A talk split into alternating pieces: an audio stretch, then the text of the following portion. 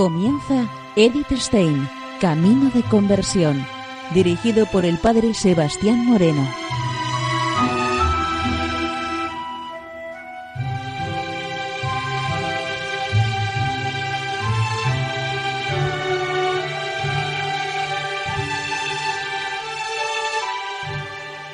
Muy buenos días, nos de Dios. Seguimos conociendo a Edith Stein, Camino de Conversión. En esta emisión de hoy vamos a continuar con el programa de la semana anterior, en donde estamos viendo la ciencia de la cruz.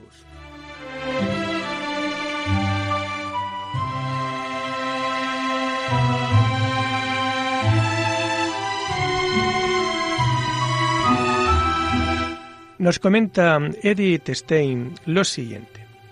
No es ninguna exageración si llamamos crucifixión a los sufrimientos del alma en este estado.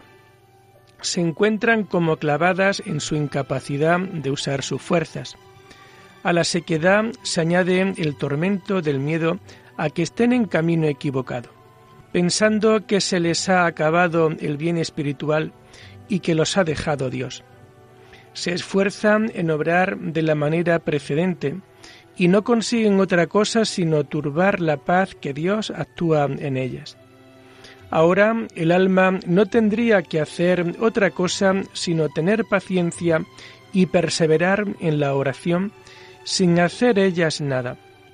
Solo lo que aquí han de hacer es dejar al alma libre y desembarazada y descansada de todas las noticias y pensamientos, no teniendo cuidado allí de qué pensarán ni mediarán, contentándose sólo de una advertencia amorosa y sosegada en Dios y estar sin cuidado, sin eficacia y sin gana de buscarla o sentirla. En lugar de esto, se preocupan sin una adecuada dirección, se atormentan, quizás aún, con el pensamiento de que en la oración solo pierden el tiempo y que mejor deberían abandonarla. Si se hubieran abandonado tranquilamente a la contemplación oscura, pronto habrían sentido lo que dice el segundo verso de la canción de la noche, la inflamación de amor.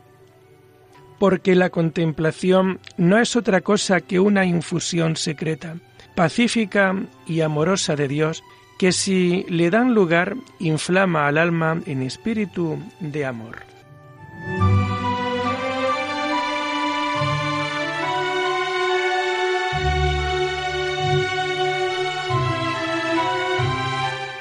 Al principio, esta inflamación de amor no es por lo general perceptible para el alma.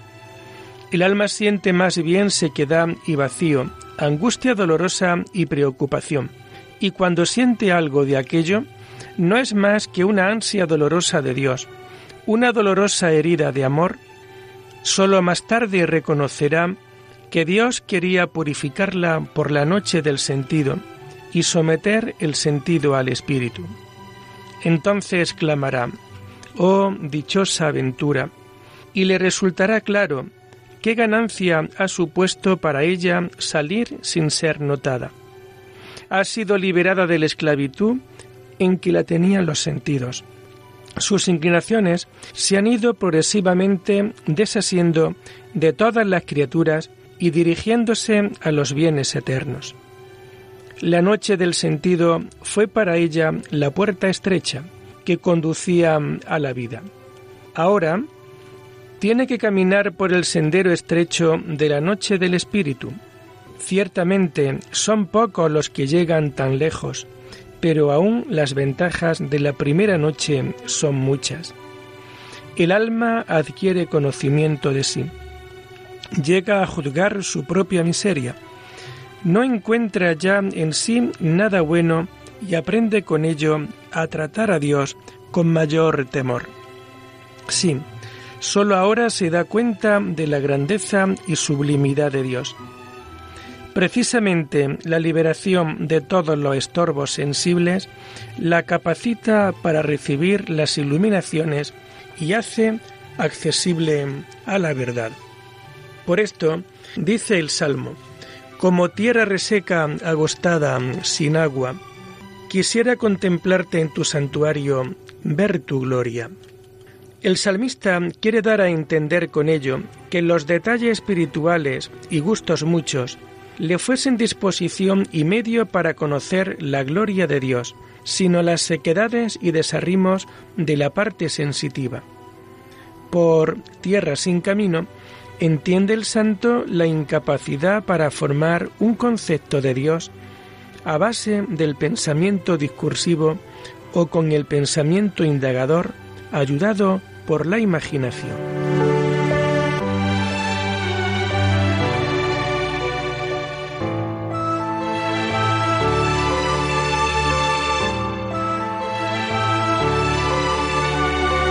Y nos comenta Edith Stein lo siguiente. En la sequedad y vacío se vuelve el alma humilde. Desaparece la soberbia interior porque ya nada encuentra en sí que pueda servirle de apoyo para despreciar a los demás.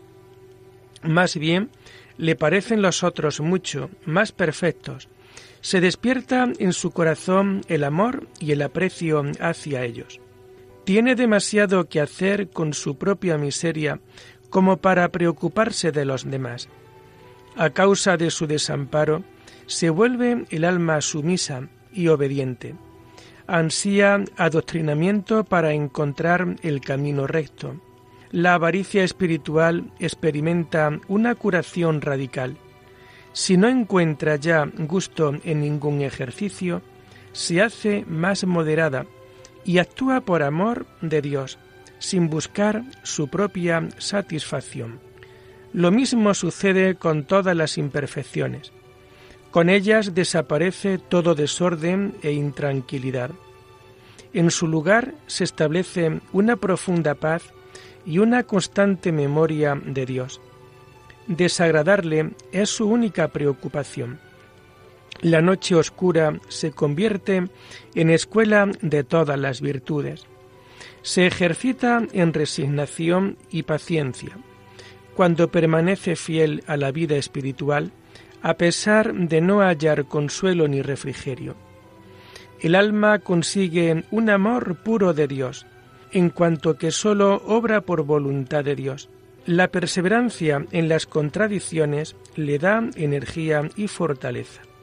La perfecta purificación de todas las inclinaciones y apetitos sensibles conduce a la libertad de espíritu, en la que maduran los doce frutos del espíritu ofrece protección contra los tres enemigos, demonio, mundo y carne, que nada pueden contra el espíritu.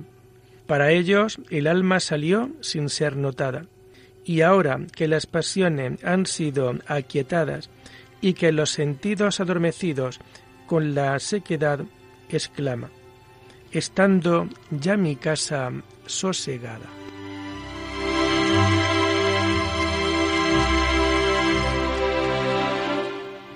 El alma se ha oscurecido y ha alcanzado el camino del espíritu, el camino de los aprovechados o la vía iluminativa, en que Dios mismo la quiere enseñar sin la actividad del alma. Esta se encuentra ahora en un estado de tránsito.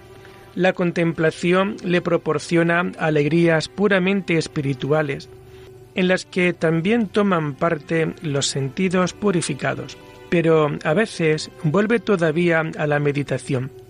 Y también las alegrías alternan con dolorosa aflicciones.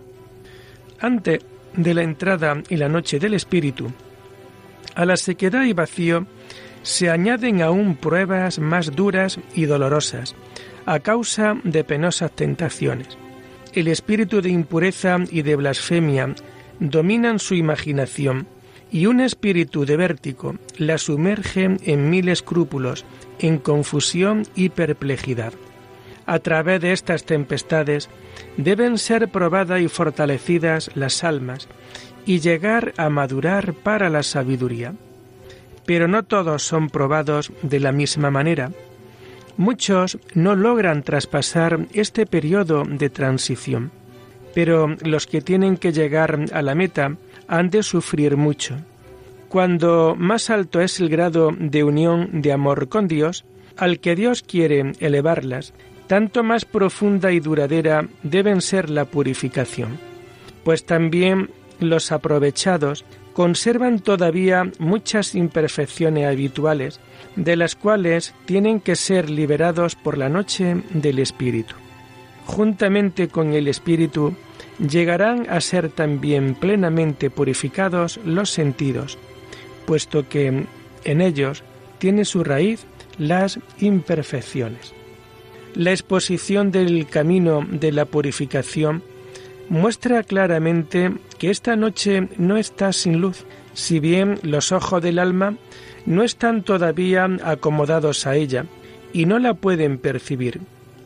En las explicaciones relativamente cortas que dedica el santo a la noche del sentido, son resultados fuertemente los apreciadísimos frutos de la noche. Pero esto no contradice el mensaje de la cruz. Ya anteriormente hemos recordado cómo el Salvador cerró el anuncio de su pasión y muerte de cruz con el alegre mensaje de la resurrección. La liturgia de la Iglesia nos recuerda per passionem et crucem ad resurrectionis gloria. Por la pasión y la cruz, a la gloria de la resurrección. Con la muerte del hombre sensitivo, comienza a dar sus primeros pasos el hombre espiritual. Juan lo ha tratado brevemente en la exposición de la primera noche, porque tenía prisa de llegar a la noche del Espíritu. Este es su objetivo fundamental. Por ello, es mejor que tratemos de las relaciones de la muerte y de la resurrección inmediatamente después de la noche oscura del Espíritu.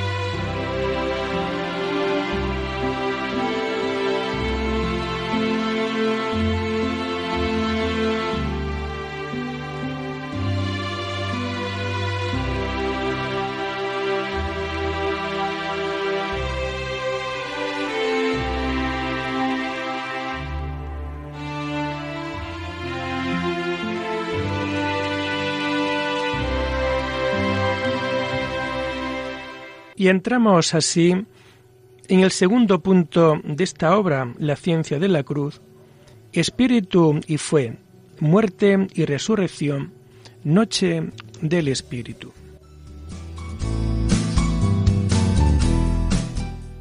Nos comenta Edith Stein lo siguiente. Introducción, desarrollo de la cuestión. La noche del Espíritu ha sido denominada por Juan como el camino estrecho, pero antes la había denominado camino de la fe, y llamó a su oscuridad medianoche. La fe, por consiguiente, tiene que jugar un papel dominante en la noche del Espíritu.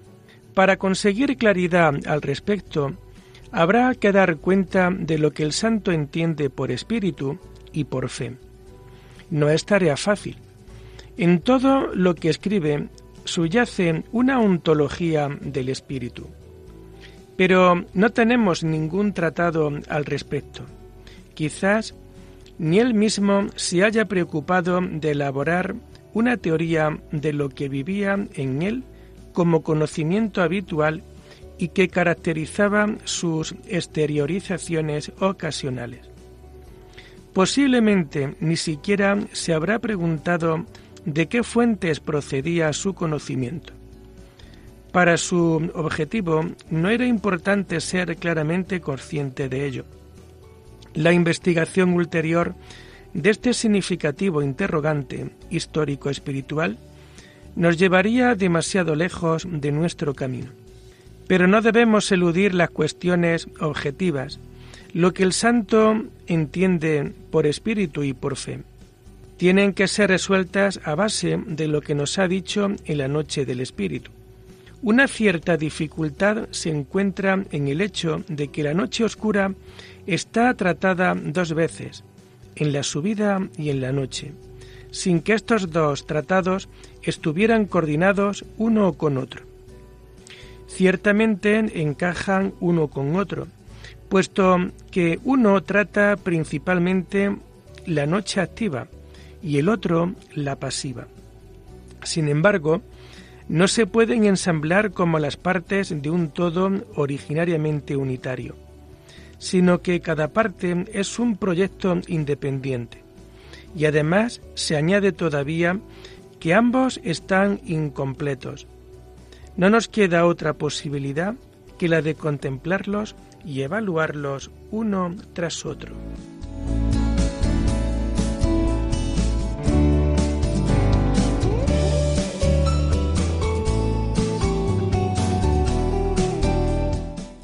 Primero, desnudez de las potencias espirituales en la noche activa.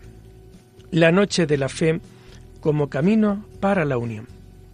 La segunda noche es más oscura que la primera, porque ésta corresponde a la parte inferior sensitiva del hombre, y por ello es más externa.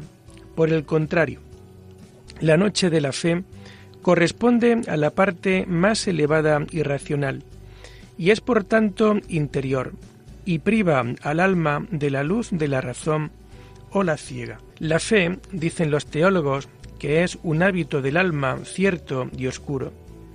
Oscuro porque hace creer verdades reveladas por el mismo Dios, las cuales son sobre toda luz natural y exceden a todo humano entendimiento sin alguna proporción. De aquí que para el alma esta excesiva luz que se le da de la fe es oscura tiniebla, porque lo más priva y vence a lo menos. Así, la luz de la fe, por su grande exceso, oprime y vence a la del entendimiento, la cual sólo se extiende de suyo a la ciencia natural. Consecuentemente, puede llegar a ser capaz de percibir lo sobrenatural cuando Dios la quiera levantar al conocimiento sobrenatural. Por sí mismo, el entendimiento puede adquirir sólo conocimientos naturales por vía natural, con ayuda de los sentidos que le representan un objeto, para lo cual ha de tener los fantasmas y las figuras de los objetos presentes en sí o en sus semejantes. Si se habla con un hombre de algo que nunca ha visto y que no conoce nada semejante que pueda servirle de rastro, seguramente podrá captar el nombre, pero no conseguirá nunca formarse una imagen de la cosa. Por ejemplo, un ciego de nacimiento respecto de los colores. Algo parecido sucede en nosotros con la fe. Nos cuenta de cosas de las cuales jamás hemos visto ni oído nada, no conocemos nada que sea parecido. Solo podemos percibir lo que se nos dice, prescindiendo de la luz de nuestro conocimiento natural.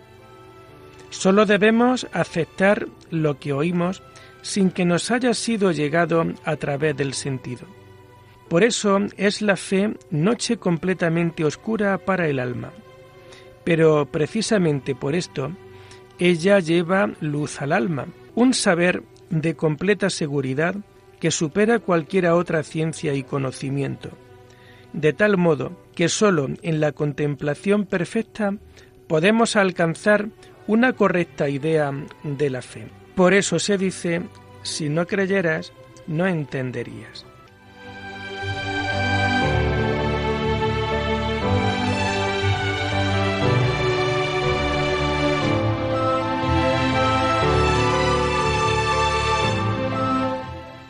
De lo dicho hasta ahora, no sólo resulta claro que la fe es una noche oscura, sino también que es un camino, el camino hacia cuya meta tiende el alma.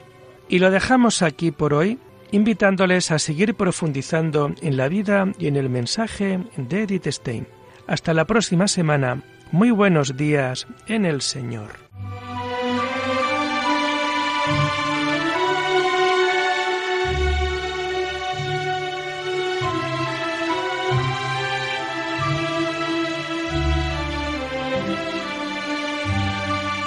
Han escuchado Edith Stein, Camino de Conversión, con el padre Sebastián Moreno.